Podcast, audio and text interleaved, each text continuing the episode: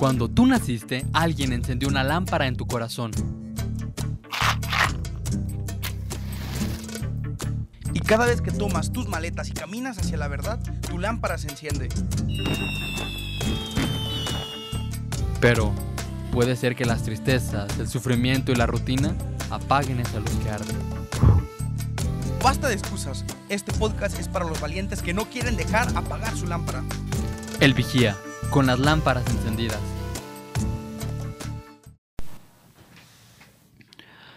Hay momentos de la vida que te sacuden y te hacen preguntarte cosas que nunca te hubieras preguntado. Por ejemplo, cuando te corren de tu trabajo, ese trabajo que pensabas que te definía, se te acaba el mundo, ya no sabes ni siquiera quién eres. Si ya no eres el gerente de esa grande empresa, ¿quién eres tú? Pero mira, Rodrigo, es que no, que no es la única forma en la que te puedas sentir este no ser parte de o no ser algo. Imaginemos que llevas años en una relación. De hecho, le pasó a una, a una vecina, ¿no? Que tenía años en una relación. Ella sentía ya parte de la vida de aquel, de aquel hombre con el que se iba a casar y terminaron cortando. Se, se sumergió en una tristeza profunda porque no sabía qué era, hacia dónde caminar ahora, porque no tenía como, como un, un porqué ni un fin, porque no sabía ni siquiera qué era. Sí, es el problema que pasa cuando nos definimos en torno a alguien. Cuando pensamos, ah, es que, ¿quién soy yo? Ah, el novio de fulanita de tal. O también cuando nos definimos en torno quizás a nuestros padres. ¿Quién soy yo? Bueno, el hijo de fulanito de tal. ¿Y qué pasa cuando nos mueren nuestros padres? Algo que está pasando ahorita muy seguido, la verdad. Eh, por lo de la pandemia del coronavirus, sabemos todos, es de bien sabido que la gente anciana es más susceptible a esta enfermedad, a que haya complicaciones. Entonces mueren personas de edad, pues adulta que son, han sido papás y abuelitos de muchos de nosotros, ¿no? ¿Qué pasa cuando fallecen? ¿Dejamos de ser sus hijos? ¿Dejamos de ser qué? ¿Qué, rumbo tomaremos, no? Y es que aquí, aquí lo que se pone en juego es nuestra identidad. O sea, después de esas cosas que te chocan y te, y te arrebatan la paz, ¿quién eres? Cuando pasa todo eso, ¿con qué te quedas? ¿Quién eres? Y es que esta es una pregunta que muchos se han tratado de responder. La verdad, hemos conocidos infinidad de personas eh, y ideas que tratan de dar una respuesta de qué es el hombre. Mm, por ejemplo. Sí, bueno, es que esta respuesta es tan importante porque si definimos quiénes somos, pues depende de quiénes somos o cómo nos consideremos, es lo que vamos a hacer.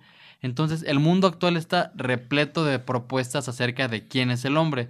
Por un lado se nos dice que es una cosa, por un lado se nos dice que es otra cosa. Y a lo mejor no tajantemente con una definición en la mano, pero sí con pequeñas actitudes que nos van revelando para cada, para cada grande empresa, para cada grande ideología, nos van diciendo, ah, esto es el hombre, el hombre es aquello. Entonces hay que preguntarnos realmente quién es el hombre. Vamos repasando algunas de estas propuestas que, se nos lanzan en el mundo en la actualidad para describir, tratar de, decirnos una definición de qué es el hombre. ¿Qué te parece si empezamos con la tan sonada ideología de género que está pues a flor de piel, ¿no? Está sobre la mesa en todos los países, ¿no? Sobre este debate en que de qué es la persona para la ideología de género. Y es que para la ideología de género pues no hay una definición de persona. tú puedes ser lo que tú quieras. Sí, es como esa, pues ese, esa frase, ¿no? Con la que describen las muñecas de las Barbies. Sé lo que quieras ser. Tal cual, ¿no? Como que, o sea, no, no hay como un estereotipo. Aquí no hay estereotipos. Aquí tú puedes decidir qué es y la ciencia y la biología no tienen aquí voz ni voto porque no te determinan. O sea, tú pues, según la propuesta de la ideología de género, puedes haber nacido siendo mujer atrapada en el cuerpo de un hombre. Así es, entonces tu identidad o, quién eres se va determinando en la medida en la que tú vayas decidiendo qué eres. Entonces, ¿qué eres?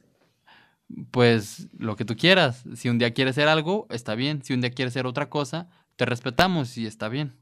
Y pareciera algo muy innovador, ¿no? Y muy respetuoso que la gente antes no, no, no, no se atrevía a respetar a los demás, las ideas eran impuestas y esto parece revolucionario, ¿no?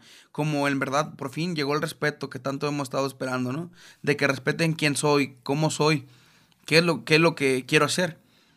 Mi, bueno, vamos a ver si es cierto, ¿no?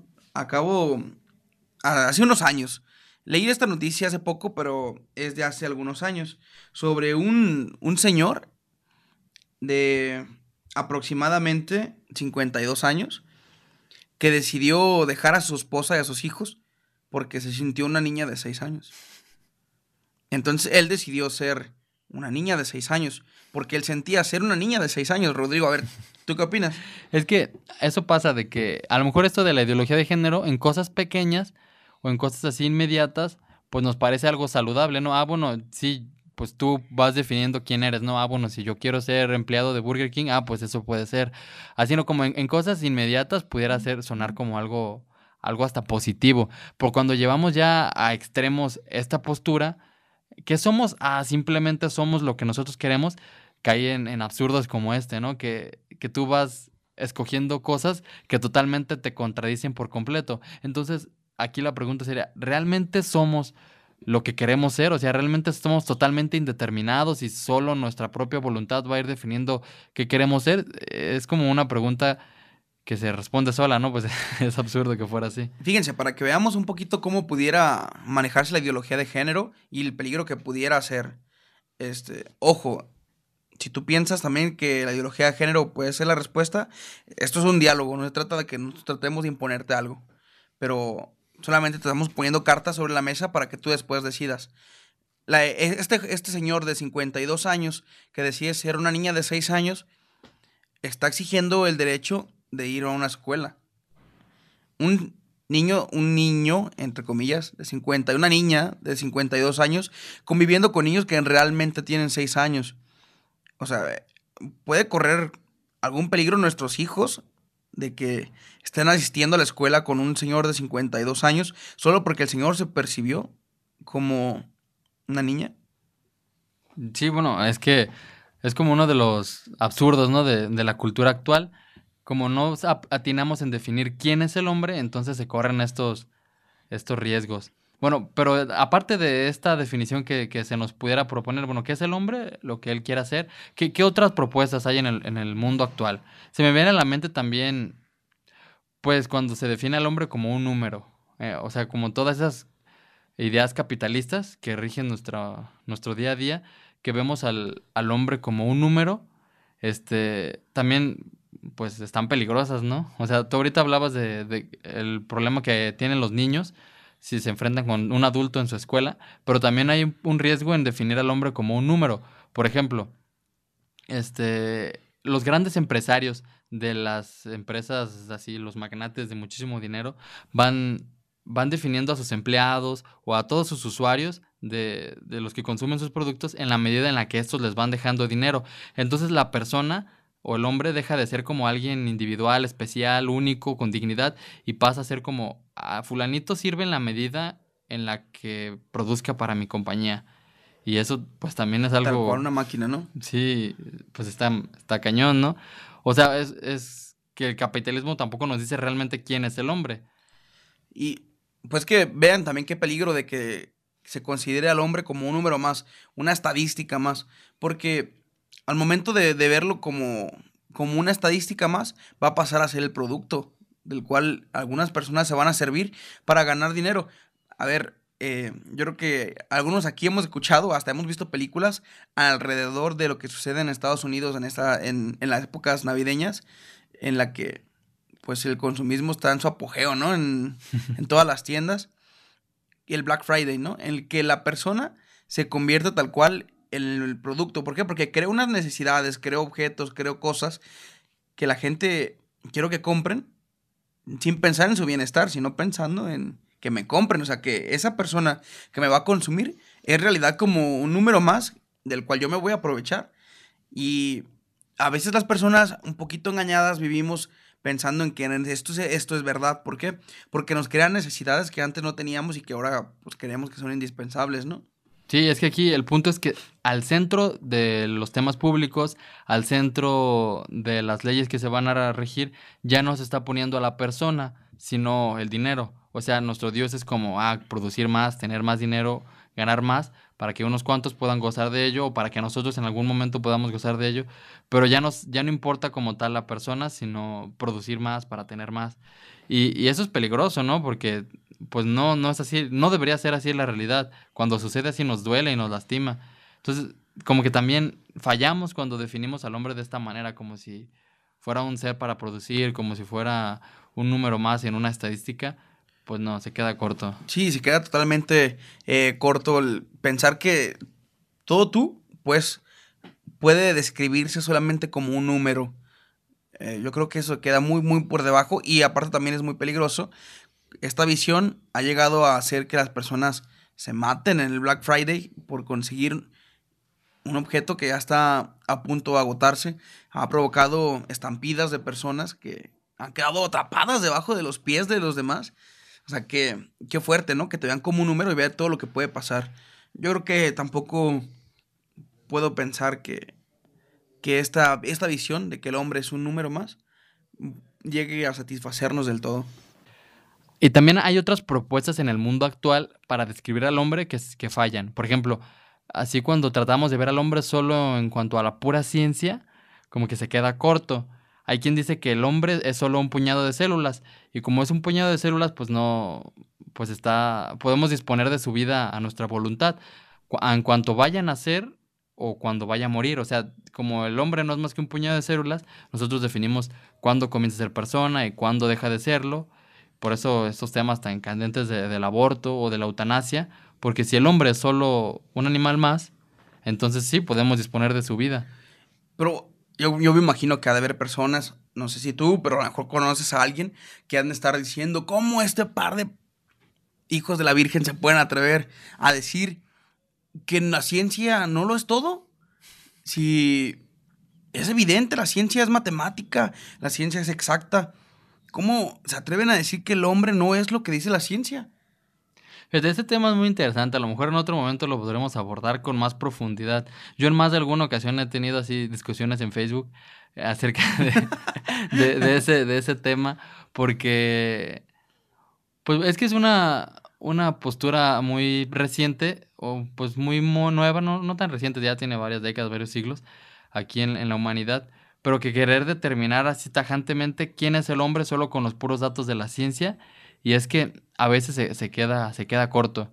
Pero así como para poner un ejemplo de cosas que no pueden determinar la ciencia y que por lo tanto no pueden determinar a todo el hombre, ah, se me viene un ejemplo que alguna vez utilizó el padre Carreira y está acerca de una lágrima.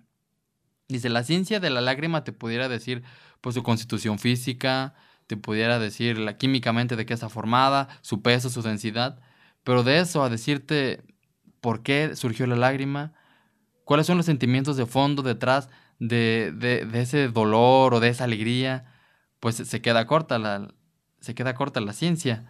Entonces no podemos como determinar al hombre solo por la ciencia. Nos quedamos cortos. Entonces vemos que de nuevo con la ciencia tratada de definir al hombre de esta manera, pues no nos alcanza. Ojo, no queremos decir que esté mal lo que dice, sino que no alcanza a definir lo que el hombre es realmente en su totalidad. Sí, exactamente. No, pues sí, seguramente, ciertamente sí dice muchas cosas muy valiosas la ciencia, pero como todas las demás posturas anteriores, se queda corta. Entonces, ¿qué? ¿Qué, qué es el hombre?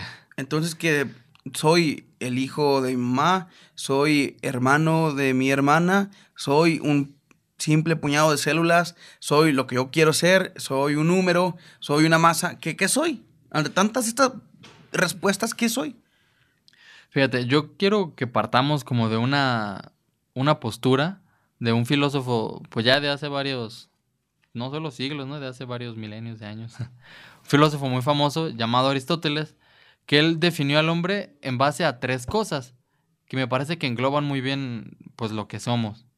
Y esas tres cosas es que el hombre es un animal, racional, social. Y aquí hablamos de tres cosas. Cuando decimos de animal, pues hablamos del cuerpo. Quizás todo lo que puede hablar la ciencia, ¿no? Y en todo lo que se ha abonado muchísimo en, los últimos años. Sí, es que no podemos negar esta realidad del hombre, porque podrán decir que me está reduciendo estos tipejos a un animal. Pues es que no podemos negar esa parte. ¿Por qué? Porque nos alimentamos. Nacimos de una, eh, de una madre. Eh, mm, por ejemplo, nosotros nacemos de un parto eh, normal de una persona, tenemos necesidades, necesitamos comer, ir al baño, dormir, como cualquier otro eh, animal que existe en esta tierra.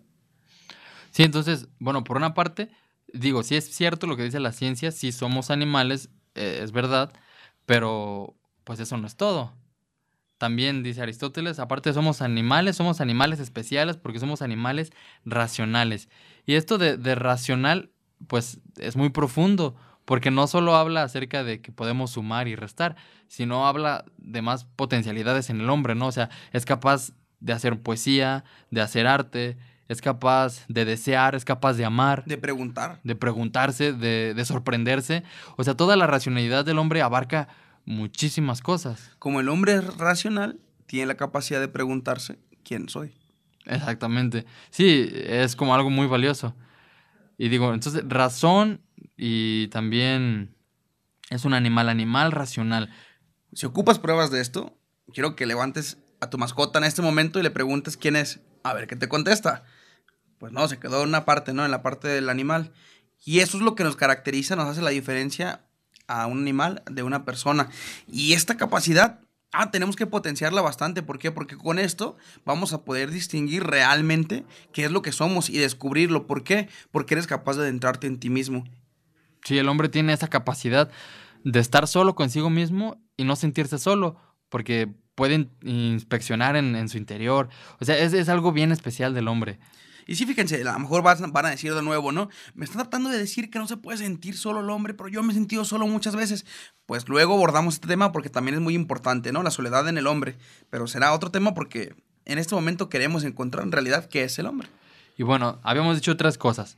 Primero, animal, racional y social. Más o menos ya explicamos un poquito las dos primeras y ahora nos vamos a enfocar en la tercera.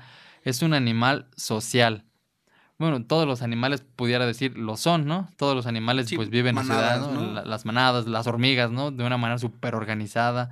Este, pero en el hombre es de una manera especial, porque pues los hombres, o sea, ¿qué otro animal tiene como tantas diferencias en que hay unos escogen democracia, otros escogen monarquía, unos escogen tal sistema económico, otros de otro, pues no, ningún animal tiene tanta complejidad en su sociedad. Sí, tampoco podemos hablar de que los animales se organicen para llevar a sus cachorros a la escuela, para que aprendan de una forma organizada las ciencias, ¿no? Y es que todas estas características del hombre están, están integradas así de una manera profunda, pues, que todo lo racional del hombre se integra completamente con su parte corporal. O sea, todo lo que sentimos, todo lo que pensamos, no está separado de nuestro cuerpo. Y lo mismo con la sociedad, toda nuestra capacidad de ser sociales está integrado con nuestra racionalidad y con nuestro cuerpo. O sea, todo está... Un conjunto, es un, es un conjunto. Totalmente, estamos unidos, pues no podemos separar una y otra y otra y otra, sino de que el hombre tiene estas tres características completamente unidas, como si agarraras tres pedazos de plastilina de tres colores diferentes, las unes y al final no lo puedes separar, pues, porque ya no, ya no hay forma de, hacerlo. No hay forma de solamente decir el hombre solamente es una cosa u otra, u otra de estas tres que les hemos mencionado. Somos, pues, una, una totalidad. Y fíjense, y esa totalidad, yo, yo me he dado cuenta, y no solo yo, pues, más bien este dato, pues, me lo ha ofrecido la iglesia. Eh, que el hombre encuentra su plenitud en, en algo, en algo bien específico. O sea, toda su corporalidad, toda su razón, todo su ser social, encuentra plenitud en una cosa, y esa cosa es, es el amor. Y este amor lo vas a poder experimentar en cuanto lleves en su plenitud tu parte social, tu parte que está integrada a ti. ¿Por qué? Porque vas a entrar en relación, en la relación con el otro y contigo mismo y obviamente con Dios. Sí, bueno, y no solo la social, todo, todo en el hombre cuando se expresa con amor, como que entra en plenitud. Porque también en la parte corporal, bueno, el amor también se expresa de esa manera, con abrazos, con besos, con gestos, con un abrazo, con un saludo. Se expresa de esa manera, también de manera racional, ¿no? Tú no solo amas a una persona dándole un abrazo, sino también pensando en qué le hace bien, pensando en cómo esa persona va, va a ser más feliz. O sea, engloba toda la persona el amor. Entonces, yo siento que esta, esta descripción que hemos dado como que complementa muchísimo mejor quién es el hombre. Y fíjense, y esta, esta definición o esta descripción que hemos dado del hombre, pues, pues no es nuestra. Esta definición la hemos aprendido de alguien. Y ese alguien, pues es, es, nuestra madre, que es la iglesia. A lo largo de la historia de la humanidad, la iglesia siempre ha sido muy clara en quién es el hombre y va tratando de, de ir adentrando en todas las realidades que competen al hombre para poder darle su plenitud. Porque, bueno, no ha sido la única vez en la que la sociedad ha ofrecido cosas contrarias a la verdadera identidad del hombre. Por eso, durante toda la historia, ha estado ese contrapeso, ¿no? Por una parte lo que va diciendo la iglesia, por otra parte lo que van diciendo en contra, se va haciendo el diálogo y, se va buscando siempre la plenitud del hombre. Pero antes de empezar a avanzar eh, un poquito más, antes de dar otro paso más, me gustaría decirte que es el hombre. Pues el hombre es un misterio. Es tan grande lo que es el hombre, todo lo que puede hacer, lo que puede alcanzar, lo que puede llegar a ser, lo que es, que es un misterio que no podemos abarcar con una sola definición. Y aunque nos acerquemos a, la, a, lo, más cercano, que lo que vemos que es lo, lo más cerca a la verdad, nunca vamos a poder tener una definición concreta de qué es el hombre. Y por eso la iglesia, como nuestra madre, viene a salvarnos, ¿no? Como estos niños que a veces no saben cómo llevar, cómo realizar su vida, eh, si algo es dañino, algo no es dañino, llega la iglesia a iluminar esas cosas para decirte, mira, esto por aquí no puede ser. Pues sí, sí, es que, o sea, lo que hicimos ahorita, el esfuerzo por ir definiendo el hombre, pues no es que sean cosas erróneas como las que anteriormente dijimos, pues no, ninguna cerrada, pero no terminamos nunca de, abarcar todo lo que es el hombre, porque siempre viene a nosotros como algo que nos supera. O sea, nosotros nunca terminamos de entender lo que hay en nuestro corazón, siempre va viendo cosas nuevas. Entonces, bueno, podemos dar algunos datos específicos de esto es, pero no es solo eso, siempre, siempre hay más por qué indagar, siempre hay algo más profundo que, a lo que se puede llegar.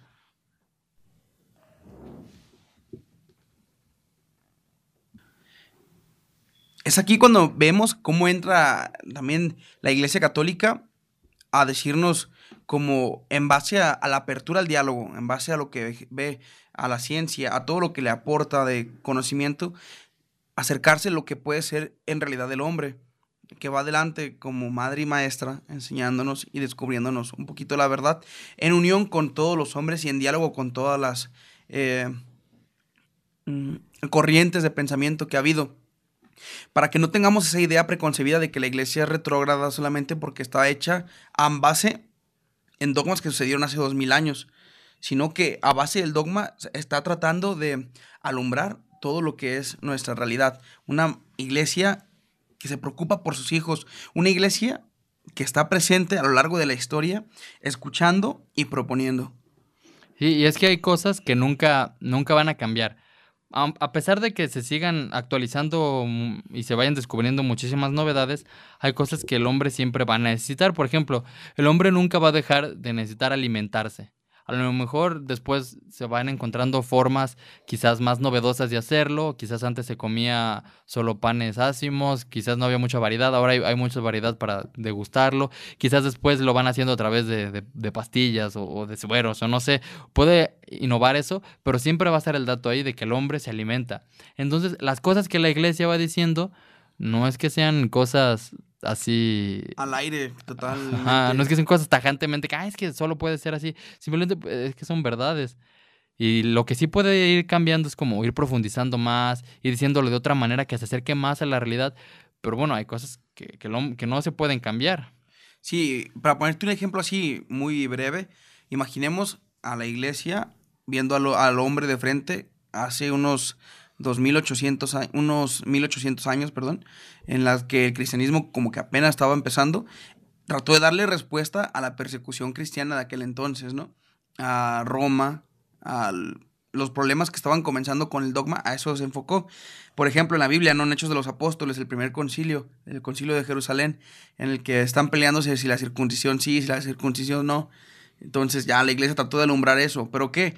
Estaba, estaba ahí el hombre con su razón, con su ser y eso no cambió, el hombre no cambió. Sí, no, o sea, pues eran temas de ese tiempo, o sea, la circuncisión. los debates de, de, su época, como ahorita también hay otros debates, que si el feminismo, que si el aborto, que si la eutanasia, igual la iglesia no deja de, de estar ahí presente diciendo, pues entrando en diálogo, buscando la verdad, el mayor bien del hombre. Y ahora te voy a lanzar una pregunta. Entonces, ¿la iglesia tiene derecho de meterse en temas de política y sociedad? Y no solo en política y sociedad, o sea, tiene derecho a meterse en, en, en los problemas del hombre, o sea, en, en cuestión de, de, su salud, en cuestión social, social en cuestión este, de intelecto, o sea, tiene, tiene su obligación en meterse en la filosofía, en meterse en la ciencia, en meterse en cuestiones sociales, o sea, tiene su derecho o tiene obligación o, o qué? A ver, ¿tú qué piensas, no? ¿Te dejamos un minutito para que pienses o qué? Ah. no, pues piénsalo y, y, escríbenos lo que pienses, lo que te evocó este, este episodio. Este. Y bueno, no, no será la última vez que nos escuchemos. Esperamos esta reflexión seguirla en otros episodios, porque hay mucho que decir acerca de esto. Te saluda Miguel Tobar. Y Rodrigo Curiel. Muchas gracias por escucharnos. Hasta la próxima.